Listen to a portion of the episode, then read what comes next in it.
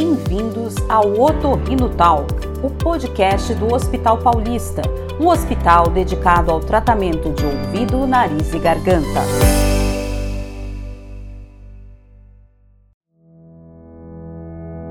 No mês das crianças, quem traz dicas valiosas sobre como podemos melhorar a respiração e a qualidade de vida dos pequenos é a médica otorrinolaringologista do Hospital Paulista, Cristiane Adami. Ela começa explicando por que não é normal criança roncar. Você sabia que não é só o adulto que ronca? De acordo com alguns estudos, 10% das nossas crianças roncam. Desses 10%, até 4% pode apresentar apneia. Porém, exceto quando decorrente de gripes, resfriados ou outros problemas respiratórios sazonais, não é normal a criança roncar. Normalmente, o ronco é sinal de que existe algum problema respiratório, que pode ser desde sinusite, rinite, até mesmo uma apneia do sono, que é um distúrbio em que a respiração é interrompida por diversas vezes enquanto a criança dorme. Se além do ronco a criança respira pela boca, tem um sono agitado, irritatividade durante o dia, o ideal é você procurar um otorrinolaringologista. Além de avaliar o histórico de saúde da criança, o otorrino poderá pedir exames como a polissonografia, a nasofibrolaringoscopia para avaliar os distúrbios do sono e fechar um diagnóstico adequado e o melhor tratamento para a sua criança. Diagnosticar as causas do ronco infantil e tratá-las rapidamente é fundamental para evitar problemas futuros, no crescimento da sua criança, desenvolvimento intelectual e até mesmo no desempenho escolar da criança. Você sabia que a nossa memória ela é consolidada durante o sono? Então, quando você notar alguma alteração na sua criança, procure um otorrinolaringologista.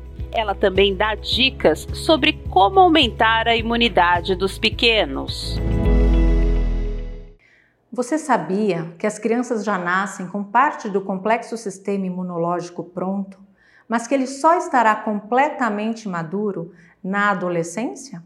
Por conta dessa imaturidade, as crianças tendem a pegar gripes, resfriados e diversas viroses com maior frequência. Porém, algumas medidas podem dar um up na imunidade dos nossos pequenos, contribuindo para prevenir doenças especialmente as que afetam o sistema respiratório. O aleitamento materno, por exemplo, é muito importante para o desenvolvimento dos primeiros anticorpos da criança. Outro ponto importante é manter a caderneta de vacinação dos pequenos em dia, pois isso os protege de diversas doenças. Manter uma boa alimentação, horários regrados para diversão, lazer, estudo e sono também são importantes para manter o sistema imunológico funcionando bem. Mesmo assim, especialmente em períodos de mudança de estação ou adaptação a novos ambientes, como a escola, é comum as crianças apresentarem uma queda imunológica e, consequentemente, algum sinal de problema respiratório. Nesses casos, é fundamental evitar receitas caseiras e buscar a orientação de um bom otorrinolaringologista. A doutora Cris Adami explica por que é importante tratar a apneia do sono na criança. A apneia obstrutiva do sono é um problema que também afeta a respiração de crianças enquanto elas dormem, já que o ar não consegue passar normalmente para dentro dos pulmões. Para saber se seu filho tem apneia obstrutiva do sono, leve-o ao médico. Ele vai averiguar sinais, sintomas, através da consulta e do exame físico. E eu tenho uma dica para você.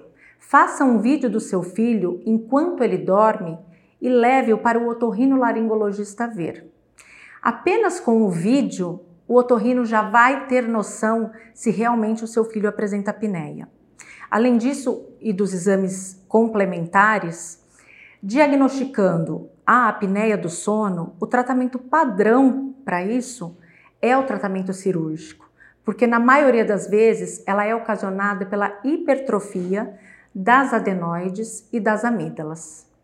Claro que algumas coisas Complementares, algumas medidas como a perda de peso, se seu filho é gordinho, o tratamento da rinite, isso também vai ajudar no tratamento da apneia. Mas hoje, o padrão ouro para a apneia obstrutiva do sono em crianças é o tratamento cirúrgico da retirada das amígdalas e das adenoides.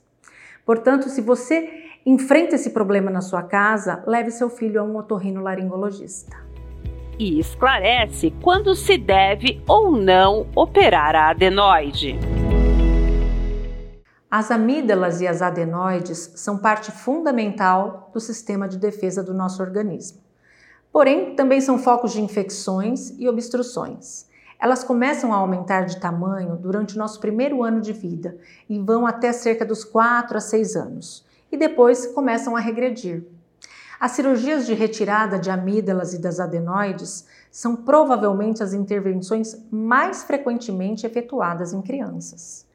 Quando o tamanho da amígdala e da adenoide interfere na respiração, provocando uma apneia durante o sono ou frequentes infecções como amidalites, a remoção pode ser indicada pelo seu médico. A cirurgia é rápida, é segura e é realizada com anestesia geral. A extração é feita pela boca, sem realizar qualquer corte na pele.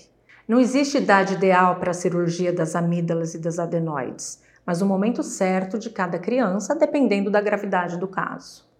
O médico otorrinolaringologista avaliará o histórico de infecções de repetição ou de respiração oral e o impacto destas sobre o estado geral da criança. A indicação de cirurgia só pode ser feita após uma rigorosa avaliação clínica, com a ajuda de exames endoscópicos ou de imagem que comprovem o prejuízo causado por estas estruturas. Caso seja decidida a cirurgia, lembre-se que este é um procedimento cirúrgico muito simples e com pouco risco. Você ouviu Otorrino Talk, o podcast do Hospital Paulista completo, moderno, humano e próximo. Siga-nos também nas redes sociais.